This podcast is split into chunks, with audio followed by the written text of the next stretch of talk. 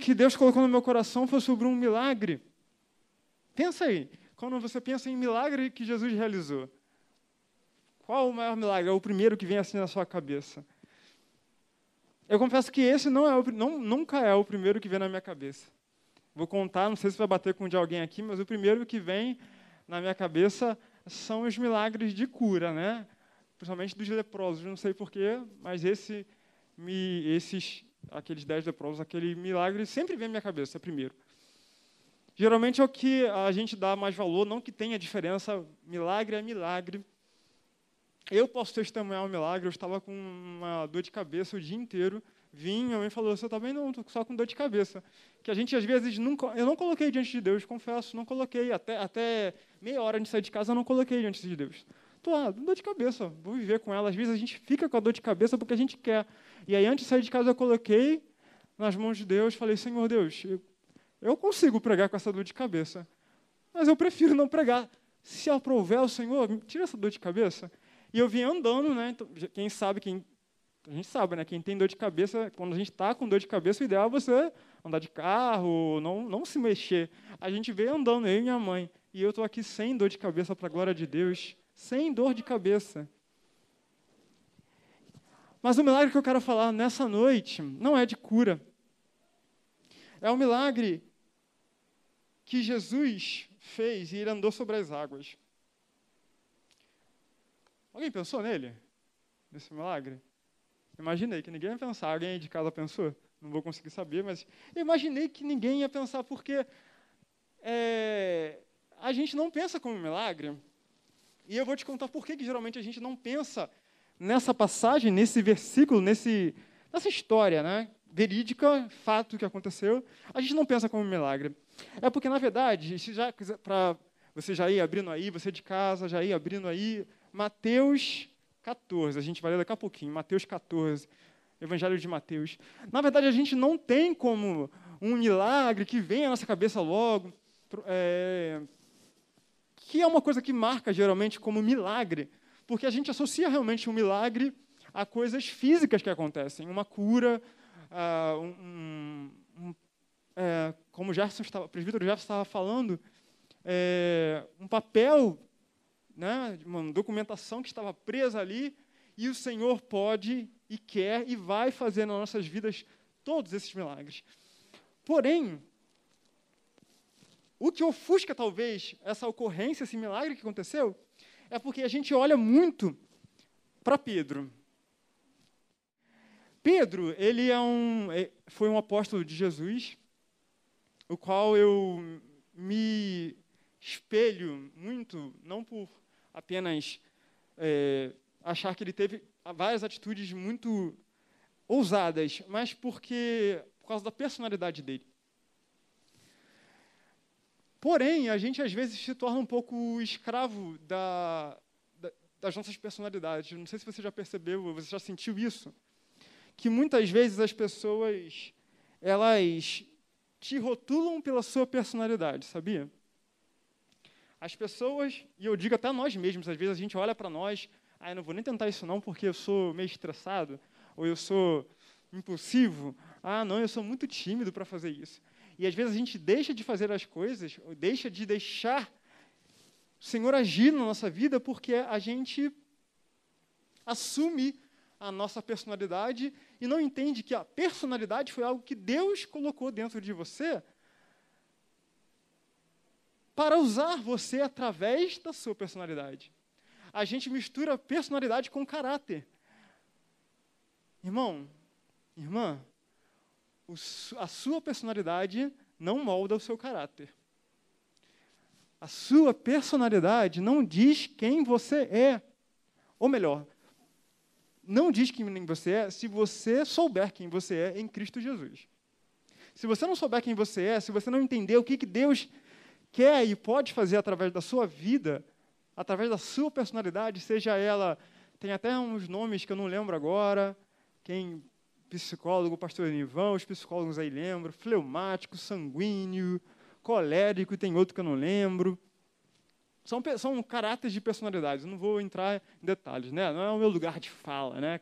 Hoje está em moda falar lugar de fala, não é o meu lugar de fala. Não sei, mas eu sei que existem diversas personalidades. Mas isso não quer dizer que Deus não possa te usar na sua, na, nas suas características. Eu mesmo, eu, sou, eu reconheço, eu sou uma pessoa é, naturalmente impulsiva. Eu, por isso que eu falei né, que eu olho para Pedro, eu me vejo muito. Eu sou uma pessoa impulsiva. E muitas vezes, muitas vezes, inúmeras vezes eu errei por ser impulsivo. Mas na mesma medida, eu tenho percebido, com os anos você vai entendendo melhor você mesmo, né? E eu tenho percebido que o, a, o mesmo impulso que eu tenho, que me fez errar várias vezes, é o mesmo impulso que Deus usa para fazer coisas que Ele fez através da minha vida, que quando eu olho para trás e vejo, eu falo, Senhor, muito obrigado por eu ser impulsivo nas tuas mãos, porque o, o impulso nas mãos de Deus é maravilhoso. Ah, eu sou muito calado. Como é uma benção ficar calado às vezes, né? Então, se você é calado, graças a Deus, porque você provavelmente não vai cometer os mesmos erros que eu cometo. Imagina se todo mundo na igreja fosse que nem eu. Não imagina, meu irmão não imagina, imagina. Todo mundo que nem Andrés e o Lucas. Vai ficar todo mundo estudando o dia inteiro, não ia. Não dá. Brincando, eles falam uma benção, eles estudam, vêm à igreja. O que eu quero dizer, brincadeiras à parte, é que o Senhor ele quer te usar. Não era o foco da minha palavra, mas eu queria falar isso porque é algo que eu aprendi, tenho aprendido e vou continuar aprendendo. O Senhor quer te usar do jeito que você é, porque você tem qualidades. A sua personalidade não define quem você é. O seu caráter, ele pode ser o de Cristo, assim como Pedro. E Pedro, eu digo ele porque ele foi ali a, a, um dos protagonistas desse milagre, apesar de ter ali né, os coadjuvantes que foram todos ali, mas é, ele foi. Vamos lá ler, que depois a gente conversa sobre Mateus, capítulo, pedi para vocês lerem e eu não abri, mas não tem problema, vamos lá. Mateus, no capítulo 14, a gente vai ler lá do versículo 22. Fala do milagre. Jesus anda sobre as águas. É, Mateus 14, 22. E diz assim lá, nessa passagem, diz, do 22, logo depois, isso depois daquele milagre de Jesus alimentar uma multidão, lembra? Depois desse milagre, ele estava com a multidão. Depois disso, Jesus ordenou aos discípulos que subissem no barco e fossem na frente para o lado oeste do lago, enquanto ele mandava o povo embora. Depois de mandar o povo embora, Jesus subiu um monte a fim de orar sozinho. Quando chegou a noite, ele estava ali sozinho. Naquele momento, o barco já estava no meio do lago, e as ondas batiam com força no barco porque o vento soprava contra ele. Já de madrugada, entre as três e as seis horas, Jesus foi até lá, andando em cima da água. Quando os discípulos viram Jesus andando em cima da água, ficaram apavorados exclamaram: É um fantasma! E gritaram de medo. Nesse instante, Jesus disse: Coragem, sou eu, não tenham medo. Então Pedro disse: se é o Senhor mesmo, mande que eu vá andando em cima da água até onde o Senhor está. Venha, respondeu Jesus. Pedro saiu do barco e começou a andar em cima da água em direção a Jesus. Porém, quando sentiu a força do vento, ficou com medo e começou a afundar. Então gritou: Socorro, Senhor! E imediatamente Jesus estendeu a mão, segurou Pedro e disse: Como é pequena a sua fé! Por que, que você duvidou? Então os dois subiram no barco e o vento se acalmou. E os discípulos adoraram Jesus, dizendo: De fato, o Senhor é o Filho de Deus. Feche os seus olhos, vamos orar ao Senhor. Muito obrigado, Deus, pela tua palavra, que até hoje podemos ler com liberdade nesse país. Oramos, Deus, por aqueles lugares onde as pessoas não conseguem, Deus, por perseguições do governo, de grupos extremistas, lerem a tua palavra. Deus, que eles possam ser alcançados também. Que teu Espírito Santo que está aqui alcance, Deus, essas pessoas os evangelistas. E nós queremos ser gratos pela tua palavra, que ela não fique pegando poeira nos nossos armários, mas que ela seja lida e aproveitada todos os dias em nossa vida. Em nome de Jesus. Amém. Amém. Aleluia.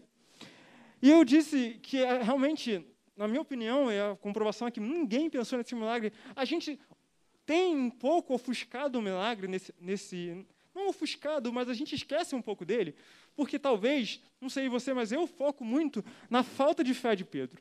Eu sempre falo, mas Pedro, hein? que falta de fé, né? Aí passo para o próximo falo, e acaba ficando um pouco esquecido. Mas o Senhor, não de hoje, na verdade, antes do presbítero Alexandre me chamar para pregar, ele já tinha me falado, tem me falado muito no meu coração essa passagem. E, na verdade, começa a falar comigo lá no início, quando os discípulos já estão no barco, as ondas estão batendo, o vento começa a soprar contra eles. Eu imagino que hoje, né, mais do que nunca, estar vivendo uma situação de revolta, de mar revolto, de dificuldade financeira, no matrimônio, em todas as situações. Eu acho que com essa pandemia tudo piorou mais. Então, mais do que nunca hoje é muito comum estar passando por dificuldades. E no meio dessa dificuldade, a última coisa que a gente pensa é que vai vir alguém andando sobre as águas para nos salvar. E às vezes as situações que nos salvam, elas vêm do nada, da onde a gente não espera. E foi o que aconteceu com eles. Quando os discípulos viram Jesus, que na verdade eles não sabiam que era Jesus, eles tiveram medo. Mas Jesus era a salvação da vida deles naquela noite. Toda aquela dificuldade que eles estavam passando se resumia, poderia passar a partir do momento que aquele homem, que eles achavam que era um fantasma, se aproximava deles. E sabe o que aconteceu? O medo tomou conta da vida deles. Quando o medo toma conta da nossa vida, até a salvação que Deus coloca na nossa frente, a gente não consegue enxergar. Eu não sei qual é a dificuldade que você está passando na sua vida, mas talvez o Senhor esteja colocando na sua vida algo que você está com medo. Uma pessoa recentemente compartilhou comigo que está pedindo algo ao Senhor e o Senhor, profissionalmente, o Senhor colocou na frente dela, só que falou, a pessoa falou: Estou com medo.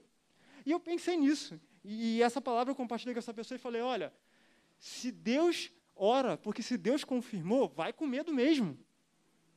Vai com medo, não deixe o medo te paralisar, não. Porque se é Deus que está tocando no seu coração, mesmo que o seu medo tente te parar, se você confiar, ele vai vir até você. Não tenha medo daquilo que o Senhor está colocando na sua frente. É um ministério? O Senhor tem te chamado para um ministério que você pensa que é grande?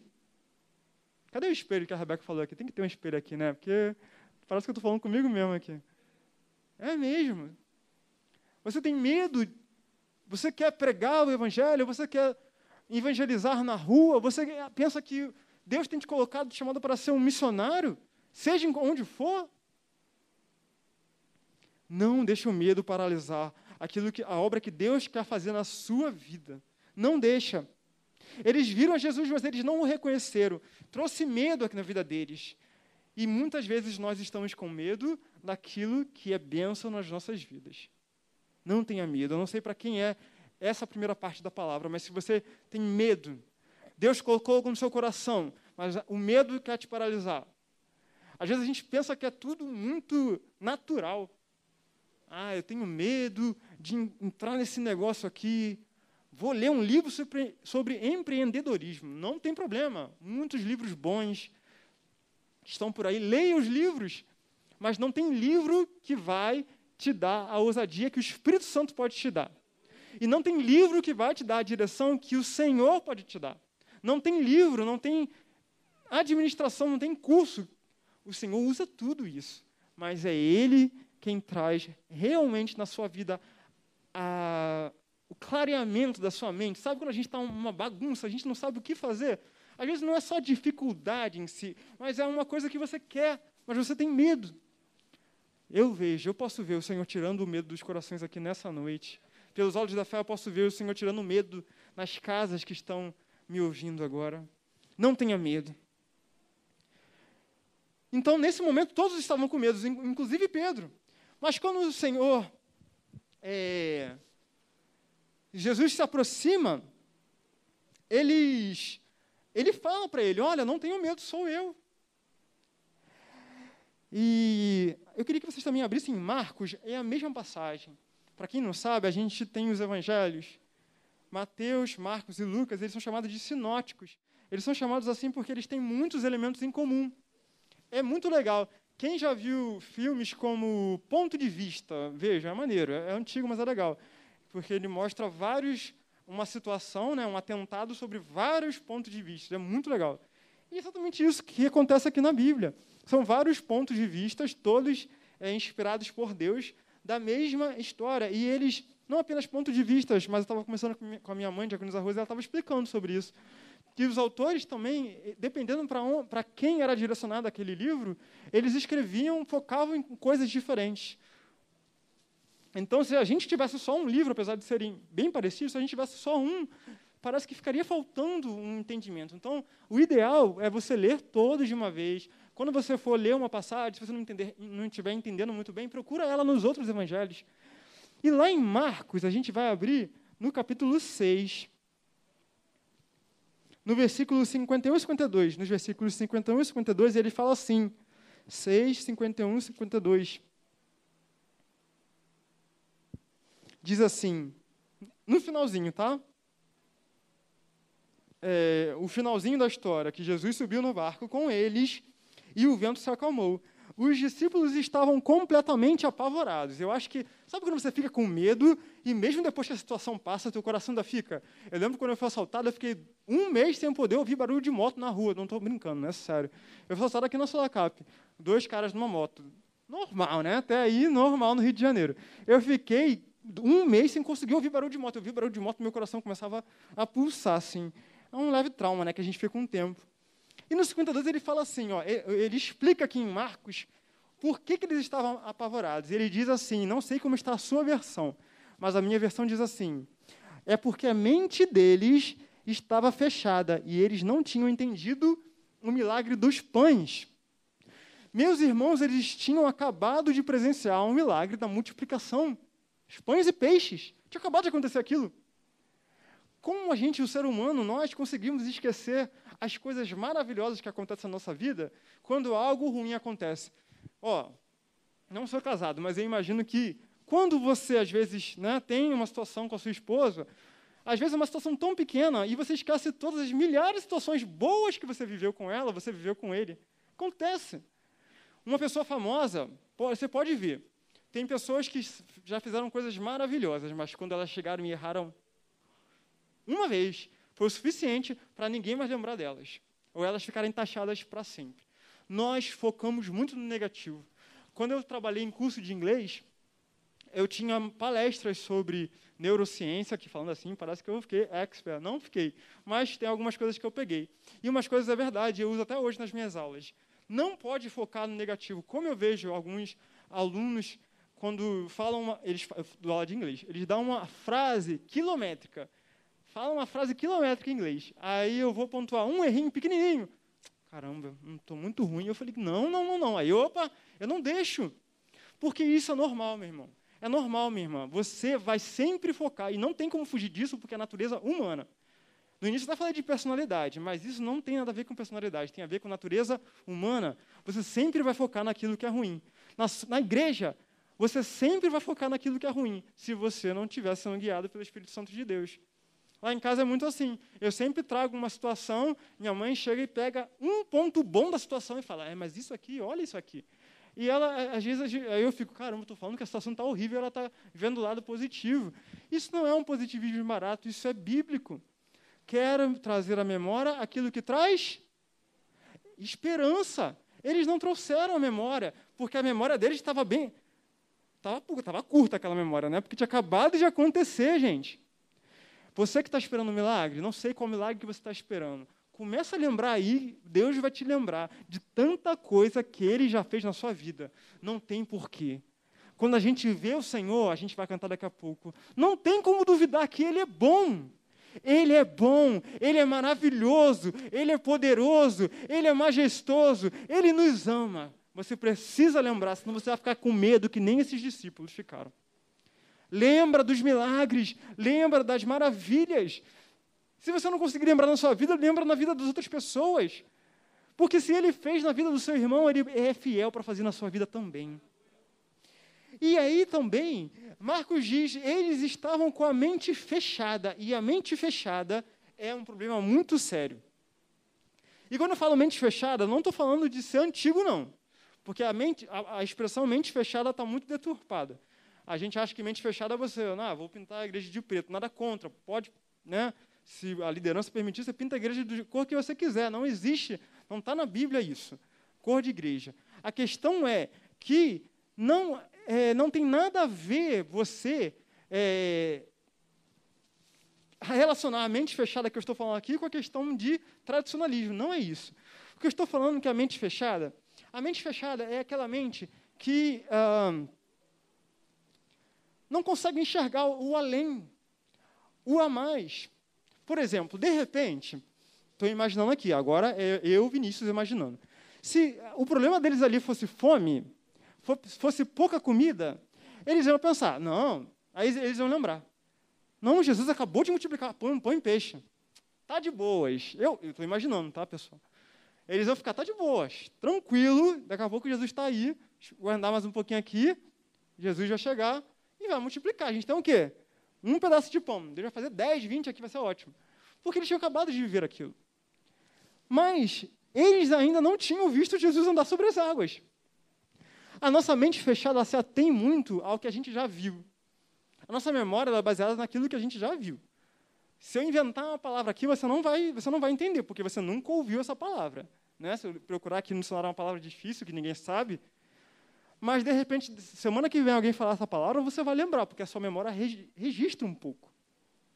Mas essa é a nossa memória humana. Não deixe as limitações da sua memória, da sua mente, impedirem o Senhor. Caramba, mas eu quero entrar nesse ramo aqui de negócios mas ninguém nunca fez isso. Se Deus for contigo, não interessa. Deus vai abrir caminhos no deserto, como foi cantado aqui. Caminho no deserto também nunca foi visto, mas Deus abre. A mente fechada deles, eu estou imaginando que é relacionada a isso também. Eles não pensaram que Jesus poderia fazer isso porque eles nunca nem tinham visto. Não há limites para o poder de Deus. Não há limites para o poder de Deus agir na sua vida. Sendo que não há limites, não interessa se você lembra ou não dele ter, já ter feito isso. Se ele prometeu que vai fazer na sua vida, ele vai fazer. Abra a sua mente. Abra sua mente para o agir de Deus. Nunca vi. Nunca vi isso acontecer. Na minha família, ninguém nunca viu um engenheiro. Ninguém nunca viu assistente social formada na FRJ. De repente, muitas pessoas nunca viram filhos de órfãos serem bem-sucedidos, tanto quanto a gente é, né, Evelyn? Tanto, a gente é muito bem-sucedido. Estou falando isso para a glória de Deus porque eu me sinto assim. Eu me sinto assim. Ser bem-sucedido é uma questão sua, você tem que se sentir bem-sucedido. Abra sua mente nessa noite. Por mais que a gente leia a Bíblia, o quanto Deus é poderoso e o quanto uma vida de intimidade com Ele, como a que Jesus tinha, por isso que Ele estava orando lá. Por mais que a gente entenda isso, que a gente leia, que uma vida de intimidade com o Senhor pode produzir milagres impressionantes, nós costumamos limitar o poder de Deus. Nós costumamos falar, Ih, não, mas isso aqui Deus nunca fez, como é que Ele vai fazer agora? Às vezes nem tentamos alguma coisa porque não imaginamos que seja possível. Eu escrevi aqui, a minha mente viaja muitas vezes, eu escrevi aqui uma frase que eu não sabia nem de quem tinha escrito. Não sei se vocês já perceberam que hoje em dia está é, muito comum as pessoas botarem a cara tipo da Xuxa e uma frase que ela não falou, do Ayrton Senna e umas frases que ela não falou. E eu fico, gente, quem falou essa frase aqui? Entendeu? Eu vi aqui que a Joan Cocteau, não sei falar francês, Joan, Jean Cocteau falou, não sabendo que era impossível, foi lá e fez. A frase é famosa, né? Vocês conheciam? Famosinha, né? Eu não sabia quem tinha escrito, não sei quem é esse. descobri que acho que ele, é, ele era, trabalhava com cinema.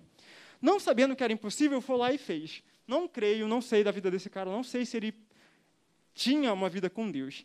Mas essa frase, ela pode ser um pouco adaptada biblicamente. E eu vou te falar essa frase para você lembrar quando você achar que algo é impossível para Deus. Não sabendo que há algo impossível para Deus, foi lá e fez. Eu não sei, e não, eu, na verdade eu sei, não tem. Não tem nada impossível para Deus. Não tem. Sabendo, vou melhorar, melhorar o que já tentei melhorar, que não melhorei muito bem. Sabendo que nada é impossível para Deus, foi lá e fez. Grava essa. Essa frase aqui é legal, é muito legal. Para legenda de Instagram. Muito bom, né? Não bota que foi ele não, que aí vão achar que foi você que fez. Mas bota essa, ó. bota essa que é melhor, ou, inventa a sua. Mas propaga essa mensagem. Você que está em casa, compartilha com seus familiares, sabendo que não há nada impossível para Deus. Eu vou fazer aquilo que Ele colocar no meu coração. Coloca, traz, atrai o milagre para a sua vida, atraia. O milagre não vai acontecer enquanto a sua mente estiver fechada. Não vai, porque você não tem fé, e aí você vai começar a afundar. E aí, agora focando em Pedro, porque medo todo mundo teve, mas uma coisa que só Pedro teve foi ousadia. E aí eu entro na questão da personalidade. Isso evidenciou a personalidade de Pedro. Pedro era um cara impulsivo. E aí, quando você pensa no que ele fez, porque quando Jesus falou, ei, ei, sou eu, não tenham medo. A Bíblia relata que Pedro chegou e falou, se é o Senhor mesmo, então me faz andar sobre essas águas. E aí, se eu parasse essa história aí, sabe quando você está lendo, você para a história e começa a imaginar o que vai acontecer? A primeira impressão que dá é que, é que Pedro está falando, cara, ele está duvidando de Jesus. Ele está duvidando, ele não, ele não, ele está zombando de Jesus. Mas, irmão, se ele estivesse zombando, duvidando, Jesus, como ele, Jesus fez muitas vezes, quando os fariseus, quando diante da cruz as pessoas queriam que ele errasse, queriam que ele é, se irritasse, queriam provocá-lo, ele ficou calado, ele não fazia nada. Se ele não estivesse fazendo algo que tivesse agradado a Jesus, Jesus não faria nada. Mas o que Pedro fez, na verdade, foi declarar toda a confiança que ele tinha que Jesus poderia fazer aquilo que ele fez. Aí você fala, Vinícius, você está falando besteira porque ele afundou. Meu irmão, continua lendo lá. Que você vai ler a Bíblia falando, e Pedro andou sobre as águas. É o que eu te falei no início que a gente faz. A nossa mente focou no negativo. Pedro não teve fé e esqueceu que Pedro andou sobre as águas. Você já andou sobre as águas? Quando, quando tinha retiro da igreja, a gente fazia retiro numa piscina gigantesca ali no Deodoro, muito tempo atrás. Muito tempo atrás. Quem viu o vídeo que eu estou usando um short verde fluorescente, deleta essa imagem da sua cabeça. Esse vídeo rodou a igreja. Estou me divulgando todo aqui. Eu era criança, usava um short verde fluorescente, ficava pulando naquela piscina. Eu aprendi a nadar lá. E aí o que, que eu fazia? Eu via a piscina e eu, maluco, ficava querendo andar sobre as águas. Eu tomava impulso e tentava pular assim, ó, andando sobre as águas. Eu andava uns, sei lá, um metro e meio, questões de física, né? não é questão de milagre. Queria andar sobre as águas. Irmão, mas Pedro andou. E aí, quando você percebe que o milagre aconteceu, sim, você percebe que o que aconteceu e o próprio é, Jesus, Jesus atendeu o pedido dele, porque na verdade dele, o, pedido, o pedido dele foi genuíno. O pedido dele foi: se é o meu Deus, ele vai fazer. Irmão, não tem problema você estar com dúvida se é Jesus ou não. Não tem problema, porque às vezes a gente se coloca, e eu, eu fui questionado esses dias. A pessoa perguntou, falou: será que eu posso questionar algumas coisas? Questionar não é duvidar, questionar é querer saber, é querer ouvir a voz de Deus. O pastor Daniel já pregou aqui e aquela pregação não sai da minha cabeça. Questionar o Senhor não é. A palavra questionar ficou um pouco mal falada, mas questionar é você expor ao Senhor as suas dúvidas, as suas, os seus questionamentos. Isso é muito melhor do que ficar numa hipocrisia barata dizendo: Eu confio em Deus, a mão tremendo. Não, Deus está. Ai, meu Deus. Confia nada, cara. Se você não quiser divulgar para as pessoas, não precisa não, porque às vezes é feio. É, a gente acha que é feio, né? Não é feio, não. Às vezes a gente acha que é feio expor nossas vulnerabilidades. Não precisa, não. Mas para o Senhor não adianta, porque Ele te conhece. Se você está com medo dele, se você está achando que Ele é um fantasma na sua vida, se você está achando que aquilo que Ele está colocando na sua frente, na verdade, não é Ele, peça ao Senhor, Senhor, me faz andar sobre as águas. Realiza um milagre para que eu possa ver, porque eu não consigo ver. Expõe ao Senhor as suas dúvidas, porque Pedro fez isso, sabe o que aconteceu? Um milagre ocorreu. O milagre vai acontecer quando você for sincero diante de Deus. Eu tenho focado alguns projetos na minha vida que, inicialmente, eu estava orando muito assim, Senhor Deus, esses projetos, projetos pessoais, né, profissionais, Senhor, coloca nas tuas mãos esses projetos, tudo para a tua glória, tudo para a tua glória, não é para mim, não é para mim. Fiquei um tempinho assim. Aí depois eu fiquei incomodado, sabe? E eu fiz uma oração bem parecida com essa, não, não vou lembrar o que eu falei exatamente agora, mas eu falei, Senhor, eu quero um pouco para mim também. Eu quero dinheiro, eu quero isso, eu quero. Eu comecei a falar a verdade do porquê que eu queria aquilo. Porque eu comecei a ficar com vergonha de estar mentindo para Deus, falando que eu só queria para a glória de Deus, só queria que as pessoas vissem a glória de Deus, quando na verdade o meu coração humano quer as coisas desse mundo também. Irmãos, a paz que veio no meu coração depois daquilo, porque eu falei, Senhor, agora o Senhor entende. Na verdade, ele já sabia, estava esperando o Senhor falar. O Senhor conhece o seu coração. E sabe o que aconteceu a partir dali? O Senhor começou a mudar um pouco a minha visão sobre essas questões. Ele começou a mostrar assim, e hoje eu estou conseguindo falar, eu quero fazer isso para a glória de Deus. De verdade, genuinamente, o meu coração se esvaziou. Não adianta você ficar tentando enganar o Senhor. Forte falar isso, mas é, se enganar é você não se entregar por inteiro. Se entregar por inteiro. Conta as suas dúvidas, conta as suas mágoas. Conta para Ele. Irmãos, o milagre ocorreu. E aí você fala, mas Vinícius, como é que ocorreu o milagre? Ele tinha pequena fé. E é aí que eu quero chegar, e é aí que eu quero finalizar. Porque essa é a chave de tudo isso que aconteceu aqui e de por que, que isso me chamou a atenção. Porque a pessoa com quem eu estava compartilhando essa palavra estava num dilema ali de decisão de questões difíceis, e eu falei, meu irmão, olha, às vezes a gente olha para aquela questão de Pedro e Jesus falou: Você tem uma pequena fé. Mas se a pequena fé de Pedro fez ele andar sobre as águas, imagina o que uma fé média, o que uma fé grande pode fazer. Meu irmão, mesmo que seja pequena a sua fé, a palavra de Deus diz que a sua fé for do tamanho de um grão de mostarda, que eu nunca vi, mas eu sei que é pequeno, bem pequeno. Você pode mover montanhas. Deus pode mover montanhas você pode andar sobre as águas nessa noite. Eu creio. E eu creio que se a sua fé, se você dispuser a sua mente para abrir, a sua fé pode aumentar. Porque se Jesus, que era Jesus, falou que em, no nome dele nós faríamos coisas maiores, então eu creio que se a minha fé aumentar um pouquinho que seja, eu não vou afundar mesmo quando eu olhar para as ondas como Pedro olhou. Não que eu seja melhor do que Pedro, mas porque lendo a história dele, eu comecei a compreender que eu não preciso esperar a minha fé ser do tamanho de um trem para eu poder fazer alguma coisa. Às vezes a gente faz isso, né? A minha fé está aumentando. Calma aí, minha fé está aumentando. Daqui a pouco eu vou. Meu irmão, vai com a fé pequena. Deus aumenta a sua fé, mas vá. Mexa-se. Toma a espada, toma a coraça, toma o escudo da fé.